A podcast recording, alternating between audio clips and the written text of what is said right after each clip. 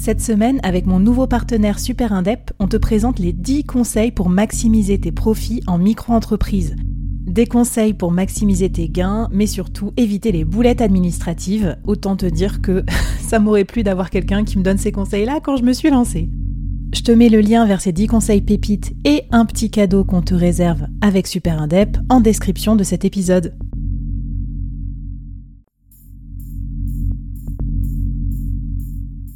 Entreprendre en solo, en toute liberté, sans employé et développer un business rentable, scalable et durable, c'est possible.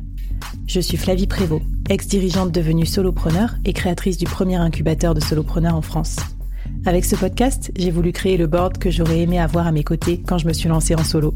Un board composé des meilleurs experts, disponible chaque semaine gratuitement à mon micro pour te donner des super conseils et te mettre au défi. L'épisode va commencer je te préviens, ça va vite. Alors n'oublie pas de t'abonner à la newsletter pour recevoir les bonus. 24 résolutions pour augmenter et stabiliser tes revenus de freelance. C'est parti avec un nouveau conseil, un conseil simple à mettre en pratique, indispensable si tu es freelance. Aujourd'hui, je te donne un conseil qui va t'aider à générer de la demande sur la durée.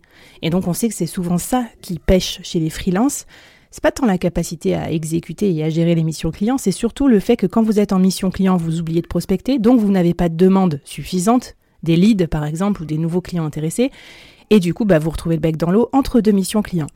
Avec cette technique, tu vas générer de la demande continue. Et donc, bah, non seulement euh, tu auras des nouveaux clients sur un plateau tous les mois, tu pourras même choisir tes clients. C'est l'idéal aussi pour avoir des revenus augmentés, comme ça tu n'es pas obligé de prendre euh, le premier qui se présente même s'il te fait baisser ton TJM. Et en plus c'est euh, une technique facile à faire. Donc euh, c'est parti pour la technique du jour. Cette technique, c'est collecte régulièrement de la preuve sociale et publie-la sur ton solo média ou tes réseaux sociaux. J'ai d'autant de plaisir à te donner ce conseil que j'ai mis vraiment longtemps à me l'appliquer. En fait, c'est que quand j'ai enregistré la mini-série avec Émilie Oudou, que je te conseille, hein, preuve sociale, rentabilité maximale, si tu veux plus de détails, que j'ai réalisé que je ne le faisais pas suffisamment. En fait, cette technique, c'est d'utiliser les autres pour te vendre. Au lieu de dire partout que tu es génial, d'ailleurs c'est assez malaisant de faire ça, donc on le fait pas, on n'ose pas le faire, eh bien tu vas utiliser tes clients passés ou tes clients actuels pour dire que travailler avec toi, c'est génial. Et quand tu vas publier leurs témoignages, ça va attirer d'autres clients qui ont le même genre de problématiques. Donc, trois conseils express pour faire ça bien. Première chose, il faut que tu intègres ça dans ton process de relation client. C'est-à-dire qu'il faut que tu aies un entretien généralement de mi-parcours, ou en tout cas euh, au début de la mission, n'attends pas la fin de tes missions, pour recueillir cette preuve sociale auprès de ton client. Et euh, avec Émilie, euh, donc on te conseille de le faire en plutôt en début de mission ou quand c'est encore la lune de miel parce que à la fin finalement le client il se rend pas forcément il se rend plus compte de tout ce que tu l'as aidé à faire. Donc voilà, quand ça se passe super bien avec le client, n'hésite pas à prendre ton téléphone ou à caler un petit call avec lui de 15 minutes, lui dire voilà, qu'est-ce que tu aimes bien dans notre relation, qu'est-ce que je t'aide à faire. Euh, voilà, ça c'est important. Deuxième conseil justement, ne recueille pas des témoignages juste ah c'est génial de travailler avec Flavie.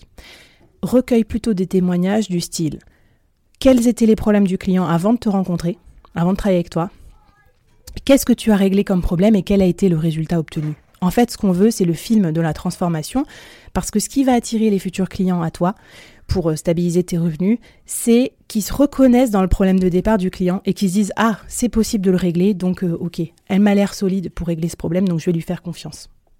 Troisième idée, c'est d'ouvrir assez rapidement des endroits pour collecter ses preuves.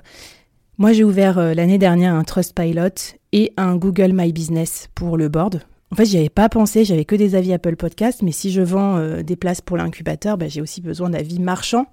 Donc n'hésite pas à faire ça. Euh, Google My Business, c'est quand même assez efficace. Tu peux ensuite donner le lien à tes clients pour qu'ils mettent le témoignage.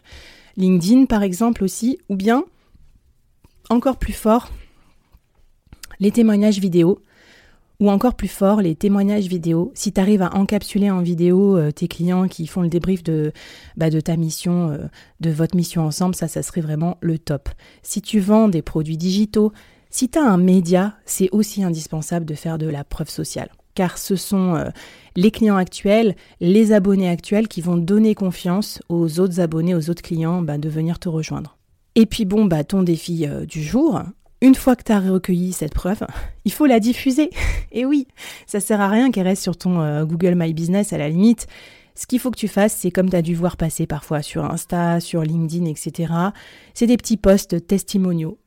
Euh, par exemple, une image avec des étoiles et avec euh, le commentaire sympa que t'as fait un client.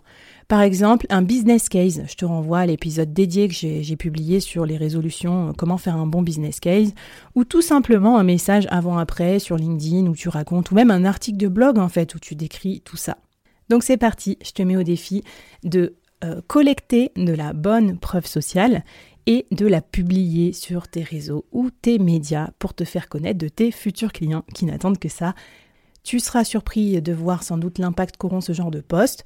Pas forcément beaucoup de likes, mais déjà beaucoup de rassurance de tes clients, même si c'est des, euh, likers euh, invisibles, enfin tu vois, des gens qui vont pas forcément commenter. Ça va les rassurer, ça va euh, faire augmenter encore bah, ta, ta, désirabilité, la confiance que tu que tu inspires. Et puis, ça leur donnera peut-être des idées. Ils vont se dire, ah bah tiens, je savais pas que il ou elle résolvait ce problème, je peux faire appel à lui ou à elle pour mes prochains sujets.